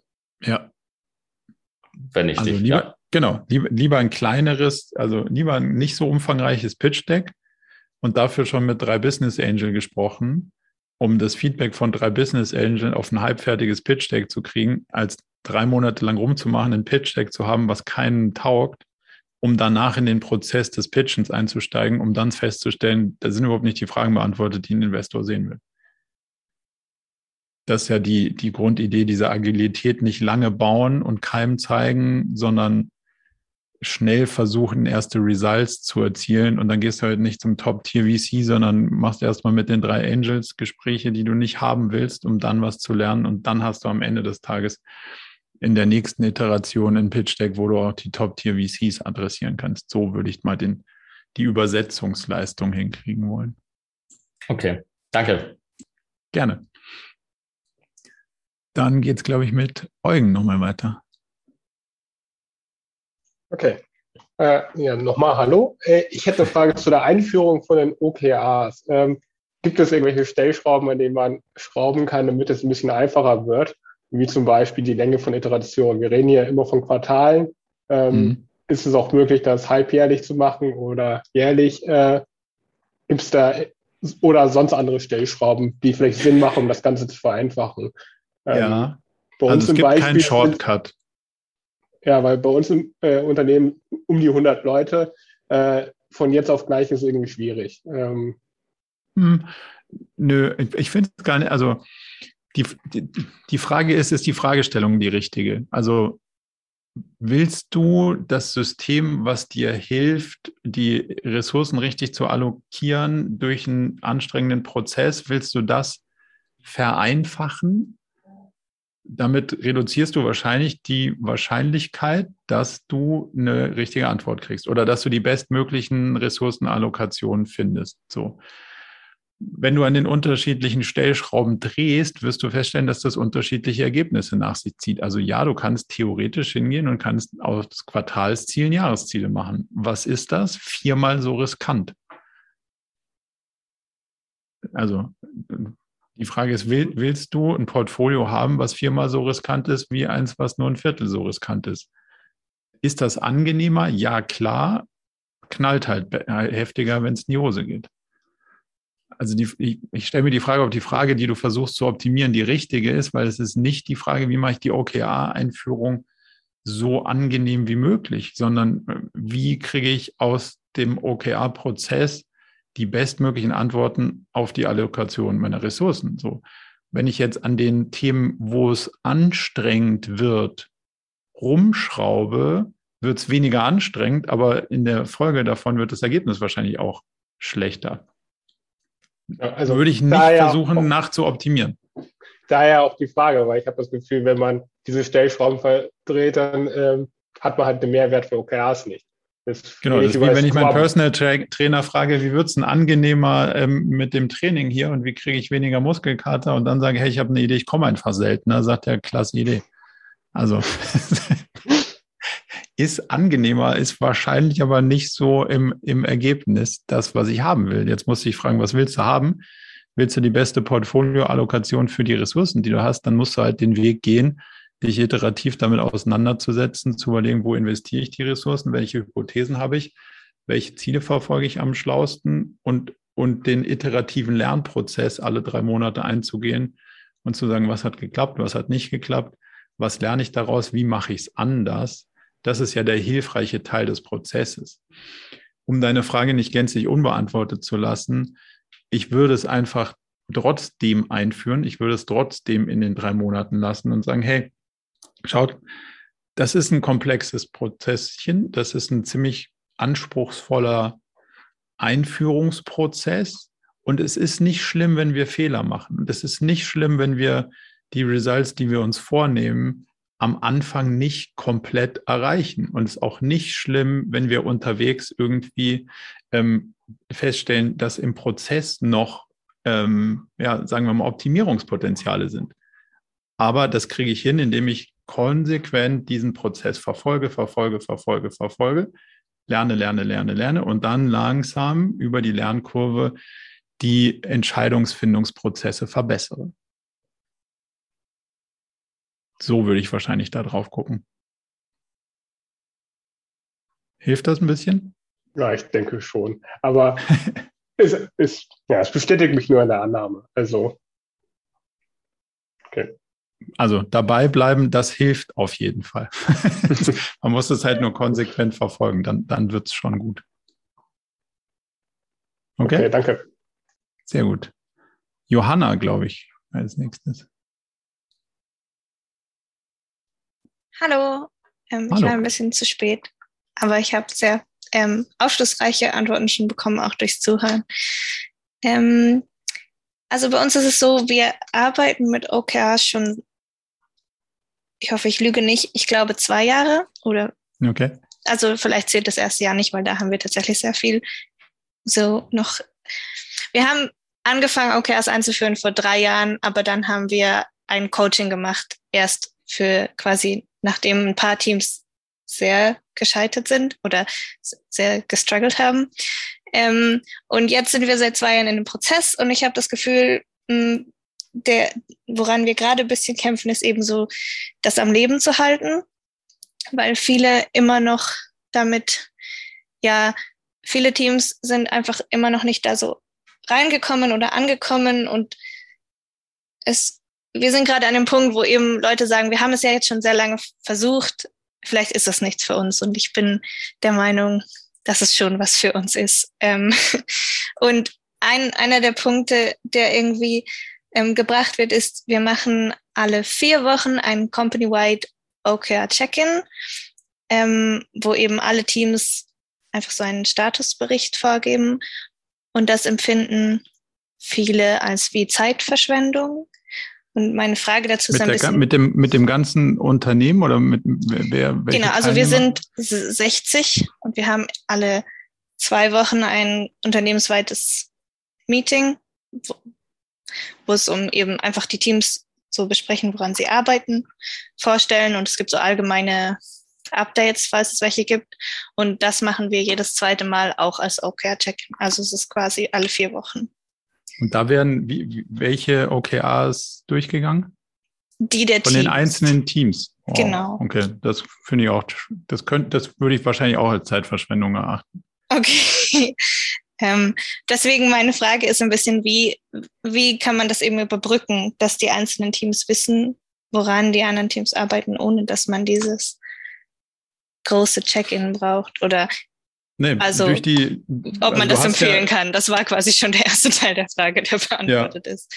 Also die, die, diesen, die, den Check-in-Teil kann ich jetzt, so wie ich ihn verstanden habe, zumindest mal nicht ganz nachvollziehen. Ähm, was du, also der Trick ist nicht, mit allen über alles zu sprechen, sondern Relevanz rauszufinden. So, und das funktioniert über die Meeting, Strukturen. Also du hast ja jede Woche ein Meeting zwischen C-Level und den einzelnen Teams. Darin wird natürlich eskaliert und besprochen, was die zentralen Themen sind, ähm, die von Woche zu Woche relevant werden oder wurden oder Informationen und Entscheidungen, die man, die man kennen muss, die man treffen muss, um die einzelnen OKR-Sets der jeweiligen Teams nach vorne zu kriegen. Darüber hinaus gibt es One-on-One zwischen ähm, dem, den C-Level-Verantwortlichen und den einzelnen Teamverantwortlichen. So, da wird im kleinen Kreis die Informationen geteilt, wo man gerade steht, was man noch braucht und so weiter und so fort. Also das heißt, es gibt ein wöchentliches Meeting zwischen C-Level und dem Teamverantwort, dem Team OKR Champ oder? Dem Team-Set-Owner. Also wenn die Struktur ist C-Level und darunter Teams, dann gäbe es ein Meeting C-Level, Team 1, C-Level, Team 2, C-Level, ah, okay. Team 3 mhm. und ein Meeting C-Level, Team 1, 2, 3, 4, 5, alle zusammen. Alle Teams oder jeweils nur ein Verantwortlicher? Immer nur ein verantwortliche mhm. Person. Weil sonst rede ich ja wieder mit allen über alles. Also ja, ja, genau, eben das System läuft über Verdichtung. Also ich verdichte die Informationen, die ich verteilen muss und ich versuche die, die ähm, Entscheidungen, die zu treffen sind, zu kanalisieren. Deswegen hast du ja quasi einen gegenlaufenden Kommunikations- und Informationsprozess jede Woche, damit du innerhalb von einer Woche die Entscheidung an die oberste Stelle kriegst und gleichzeitig die Informationen durch das gesamte Unternehmen verteilen kannst, innerhalb von einer Woche. Deswegen hast du ja diese, diese starken Kommunikationsprozesse in dem, in dem äh, OKR-Framework. Okay. Und dann musst du auch nicht mehr alle vier Wochen so ganz grundsätzlich Updates oder Startungsreports machen, weil das wissen ja alle, woran sie arbeiten. Also ich kenne ja das OKR-Set meines Teams. Ja. Und ich, und ich diskutiere mit meinen Direct Reports nach oben und nach unten die jeweilig relevanten Informationen und Entscheidungen. Ich bin einmal die Woche dabei, in meinem Team ein Meeting zu haben. Ich bin einmal der Woche dabei in einem Team-Meeting über meiner Struktur sozusagen und so kaskadiert das so nach unten und nach oben, dass du immer so connected bist, alle Informationen zu verteilen und die Entscheidung schnellstmöglich in dem kleinstmöglichen Kreis treffen zu können. Alles klar.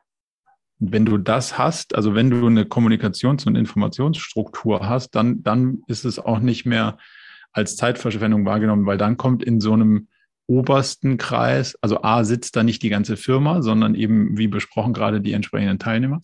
Ähm, und gleichzeitig ähm, kannst du dann die relevanten Themen vorher identifizieren und da kommen dann nur noch Sachen an, die auch wirklich für alle Teilnehmenden aus diesem Kreis wirklich relevant sind. Ja, ja, ich glaube, Sinn. das ist uns verloren gegangen beim Anführungsprozess dieser Teil. Okay, dann vielleicht da nochmal ansetzen, weil oh, ohne, wow. ohne den, also ohne den Meeting-Part ist natürlich der OKR-Part relativ langweilig, weil du wirst nie darüber dich austauschen in einem strukturierten Prozess. Wo stehe ich denn eigentlich? Was brauche ich denn noch? Und wie komme ich denn weiter, wenn ich irgendwelche Blocker identifiziert habe? Was machen denn die anderen? Wenn der Meeting-Part nicht dabei ist, dann, dann, dann fehlt der ganze Kram ja. Ja, ja, prima. Vielen Dank. Darüber okay. kann ich brüten. äh, meine Sehr anderen gut. beiden Fragen wurden eigentlich schon beantwortet. Also kann gerne okay. weitergehen. Top. Dann danke dir und Felix, glaube ich, als nächster. Hi. Hallo. Ähm, sorry für die Verspätung, deswegen weiß ich nicht, welche Fragen vielleicht schon beantwortet wurden. Ähm, deswegen. Hau einfach raus, was du, was du hast. Genau, und zwar ähm, gerade ein neues Projekt und da ist das Problem, dass immer, also die versuchen auch gerade die OKRs einzuführen und wir versuchen gerade ähm, ähm, ja, die passende Struktur da zu finden. Ähm, ein Thema, was es dort gibt, ist, dass sehr viele Ad-Hoc-Anfragen von außen kommen, von anderen Abteilungen oder von ähm, ganz anderen Bereichen, die aber eine relativ hohe Wichtigkeit haben, weil ähm, teilweise auch Budget damit reinfließt. Das heißt, äh, manchmal muss man halt innerhalb von einer Woche etwas oder innerhalb von zwei Wochen etwas größeres Projekt umsetzen. Jetzt ist die Frage, sollte man innerhalb des OKR-Sets irgendwie so einen Platzhalter lassen, wo man sagt, man kann ad hoc Projekte dort mit aufnehmen? Weil, also schwierig ist es halt, wenn man wirklich jetzt ähm, ja an den OKRs laufend und konstant arbeiten sollte, gleichzeitig aber ähm, zu viele Projekte von außen hat, dann, ähm, also die machen OKRs jetzt ähm, seit, glaube, zwei Quartalen oder so und die haben immer das Problem, dass sie OKRs immer nach hinten schieben, weil alles andere wichtiger ist, was reinkommt. Das ist, ja ähm, klar. das ist die Frage, wie kann man die zwei Dinge ähm, irgendwo gut verheiraten? Idealerweise nicht verheiraten, sondern die, die Sachen, die jemand unkontrolliert über den Zaun wirft, versuchen zu verhindern. Das ist ja die Grundidee bei dem ganzen System. Also wir versuchen ganzheitlich über die Ressourcen zu entscheiden, die wir haben, in einem stabilen System und dann in Ruhe zu arbeiten. So, das heißt, wenn dauernd jemand was über den Zaun wirft und sagt, ich habe auch was, was wichtig ist, dann unterwerfe ich mich ja der Agenda und der Priorisierung einer anderen Person. So, das will ich ja gerne nicht machen. Ich will ja irgendwie sagen, ich entscheide, was wichtig ist. Sag mir doch mal im Vorfeld idealerweise, was deine Anforderung an mein Team ist. Und dann kann ich dir sagen, ob es kommt oder nicht. So, das heißt, wir müssen uns erstmal darüber verständigen, was, was ist denn wichtig? So, und wichtig ist nicht das, was jemand anders als wichtig deklariert, sondern Wichtig ist das, was im Delta am höchsten ist zwischen Aufwand und Ertrag. Also da, wo ich mit den Ressourcen, die ich habe, den größten Impact machen kann, mehrdimensional, also nicht Umsatz, sondern können unterschiedliche Wirkdimensionen sein. Das mache ich als erstes und damit ist es das Wichtigste. So, demzufolge muss ich ja wissen, was sind die Anforderungen von den anderen Personen und idealerweise kenne ich die vorher. Und wenn jemand anders was über den Zaun wirft und sagt, hey, das ist ganz wichtig, da sage ich ja cool, Sag doch mal, ähm, wie groß ist denn das in etwa? Dann sage ich dir schon mal, was es kostet an Aufwand. Und dann sag doch mal, was versprichst du dir denn davon? Und dann kann ich gucken, ob sich im Wettbewerb zu den anderen Opportunitäten, die ich habe, durchsetzt oder nicht. Ja. Das wäre erstmal die Grundidee. So frei jeglicher, jeglicher Politics und sonst was. Ähm, ja, Punkt. Gute, gutes Stichwort und das ist natürlich auch das Problem, weil, also in dem Fall geht es darum, dass es halt verschiedene Abteilungen gibt, die geben Budget rein und an ein zentrales ähm, Marketing-Team, die das dann, die dann Kampagnen für verschiedene Abteilungen und Bereiche umsetzen. Ähm, wenn jetzt oh, eine Abteilung mein sagt, Lieblingsthema. Hier, ich, ja, aber wenn das eine, würde schon, wenn, wenn, also hm? da kann ich kurz reinspringen. Wenn ich dieses Team da verantworten dürfte, würde ich sagen, passt mal auf, ich bin keine Inhouse-Agentur sondern Marketing ist definiert nach der Unternehmenssteuerung, nach den Bedürfnissen des Marktes. So, das heißt, ich bin nicht jemand, der oder eine Abteilung oder wir sind keine Abteilung, die für euch lustige Bildchen umsetzt und Flyer macht und für euch irgendwie überlegt, wie man ein lustiges Webinar bewerben kann, sondern wir verantworten Kommunikationsprozesse mit potenziellen Kunden und wir sorgen dafür, dass wir bestimmte Sachen verkaufen. Und demzufolge orchestrieren wir gerne den Blumenstrauß. Aber so ja. als Inhouse-Agentur würde ich das von mir weisen. Das hat aber was mit Rollenverständnis zu tun. Und damit wird es dann auch, dann wird es OKR-mäßig gut lösbar. Wenn du es so lässt, wie du es gerade, also wie ich es gerade im Hauch wahrgenommen habe, ich springe sehr schnell drauf, um dir eine Antwort zu geben, ähm, wird es als Dienstleisterhaltung immer schwierig sein zu sagen, ich priorisiere hier irgendwas über meine Ressourcen, sondern dann bin ich halt so eine Inhouse-Agentur von der Wahrnehmung und muss darauf reagieren, wer mir Budget zuweist. Und dann muss ich natürlich das Budget auch idealerweise verarbeiten. Ja, das stimmt. Also gebe, gebe ich dir recht. Das ist sicherlich, glaube ich, muss man das, äh, muss man das auch nochmal ein bisschen überdenken. Es ist aber so, dass es, also es gibt ähm, einen stationären Handel in dem Unternehmen und es gibt den Online-Handel in dem Unternehmen. Es gibt verschiedene Länder und ich meine, das ist ein relativ großes Unternehmen, hat um die 30.000 Mitarbeiter. Also ähm, schon ein bisschen größer, deswegen auch entsprechende Budgets und entsprechend natürlich viele Bereiche, die da mitspielen wollen. Und ähm, das wirklich dann im Marketing so unterzubringen, dass man alle glücklich macht. Also sowohl das stationäre Budget, das man bekommt, die wieder ganz andere Ziele haben als der Online-Shop, von denen man Budget bekommt, was aber alles die gleichen Personen sind, die das umsetzen. Ähm, würde ich mal über die Allokation des Budgets nachdenken, aber das ist ein anderer Punkt.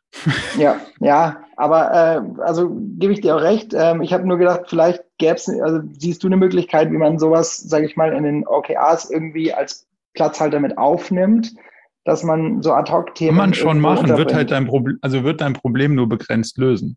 Also, aber dass man zumindest dafür eine bestimmte Zeit bereitstellt, wenn man weiß, es ist eigentlich regelmäßig, dass ähm, solche Themen reinkommen. Ähm, aber warum so, warum so ad hoc lassen? Also selbst wenn es so ist, wie du es gerade beschrieben hast, könnten wir es ja trotzdem im Vorfeld irgendwie, dann kann ich ja trotzdem zu den anderen sagen, so ihr habt unterschiedliche Budgettöpfe und ihr habt im Unter, also wir haben nur zehn Personen, so oder 300 oder 3000, das ist eigentlich egal. Wenn ihr was wollt, was wir für euch umsetzen, wir arbeiten in diesem Quartalsdenken, wir priorisieren unsere Arbeit. Hier ist mal das, was wir uns für die drei Monate vorgestellt haben. Bis zu dem und dem Punkt hätte ich gerne von euch eine Idee, was ihr euch für die drei Monate vorgestellt habt. Dann priorisieren wir unsere Arbeit. Und es könnte durchaus sein, dass ihr dann nicht mehr drankommt. Ja, ein guter Punkt. Ähm, ich glaube, das ist auch so ein Weg, wo wir hinwollen, aber momentan vielleicht noch auf dem Weg dorthin sind und mhm. da eine Lösung suchen, um damit auch andere Abteilungen, die vielleicht ähm, oder andere Bereiche, die vielleicht nicht mit OKRs arbeiten, ähm, dass man das halt irgendwo mit unterbringt. Du kannst mit so Wildcards arbeiten. Du kannst dann sagen, du machst zwei Projekte, die halt außerhalb der Reihe sind und die sind nur, also kleine Handelsprojekte oder was auch immer. Und ja. dann musst du aber die Konsequenz haben, wenn deine Wildcards aufgebraucht sind, irgendwann zu sagen, so jetzt kann ich dann auch dann nichts mehr annehmen, weil wenn du dann darüber hinaus auch wieder alles annimmst, dann kannst du den ganzen Planungsprozess auch quasi über den Zaun werfen, weil du ja dann doch danach reagierst, wer am lautesten schreit, den größten Koffer voll Geld um die Ecke schiebt oder was auch immer, dann, dann würde ich es nicht über OKRs priorisieren, sondern dann würde ich halt irgendwie versuchen, wie eine Agentur zu denken und zu sagen, ich habe so und so viel Ressourcen und die matche ich auf bestimmte Budgetprojekte und, und dann wäre wär das größte, keine Ahnung, ob das ein internes Revenue Center ist oder so, dann würde ich ja danach optimieren und sagen, okay, wo die größten Honorare rüberkommen, dann mache ich das halt zuerst. Ja, absolut. Aber danke, das hilft mir schon mal weiter. sehr, sehr gut. Ich bin, bin, mir, bin mir bewusst, dass die Antworten nicht immer von heute auf morgen umzusetzen sind, aber wichtig ist, dass man das dahinterliegende Problem irgendwie sieht und adressieren will. Und dann kann das auch länger dauern. Aber wenn man es versucht, mit so Bypassing zu lösen, wird es halt in vielen Fällen einfach immer anstrengend bleiben. Und das ist dann halt schade. Deswegen versuche ich es im Großen und Ganzen zu, zu beantworten. Ja, Vielen Dank dir.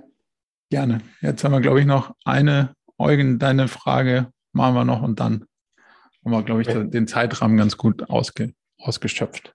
Okay, vielen Dank. Ich hätte eine Frage zur Ableitung von auf äh, Personenlevel die OKRs. Ist das mhm. immer notwendig und wie macht man das Ganze? Weil ich stelle mir das auch ein bisschen schwierig vor mit der Transparenz, wenn jede einzelne Person sein eigenes OKR-Set nochmal für sich hat ähm, dann haben wir plötzlich eine Excel mit 100 Tabellen drin oder ähnliches. Ähm, Stelle ich mir schwierig vor. Also nein, brauchst du nicht. Äh, du brauchst nicht auf jeder ähm, Ebene Personen OKRs. Vor allem je repetitiver der Prozess, also der, der Aufgabenbereich wird und je weniger komplex das Umfeld ist, desto weniger sinnvoll ist es, eigene personengetriebene OKRs zu haben. Ähm, wenn wir aber in einem Umfeld unterwegs sind, wo die Aufgabenstellung eben nicht homogen, ähm, also wo du, wo du, sagen wir mal, immer wieder sich ändernde Herausforderungen hast und neu drüber nachdenken musst, was machst du jetzt am schlausten, dann macht es durchaus Sinn. So, und dann kannst du ja sagen, eine Marketingabteilung wie eben hat folgendes Ziel und dann versuchen wir es auf die einzelnen Personen und deren Verantwortungsbereiche runterzubrechen.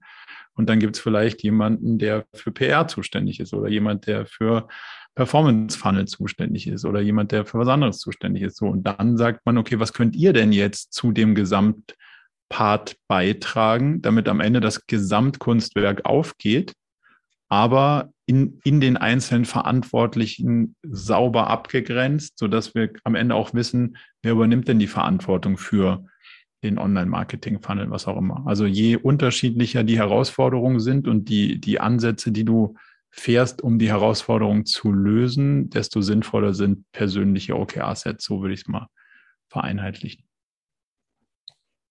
Okay, vielen Dank. Damit, damit beantwortet? Auf jeden Fall. Super. Dann haben wir es, glaube ich, ganz, ganz gut ausgeschöpft. Viele interessante, spannende Punkte. Ganz herzlichen Dank für eure Zeit. Ich hoffe, es hat euch ein bisschen was gebracht und freue mich, euch bald wiederzusehen. Ciao, macht's gut. Vielen Dank. Schönen Dank. Abend. Ciao. Ciao.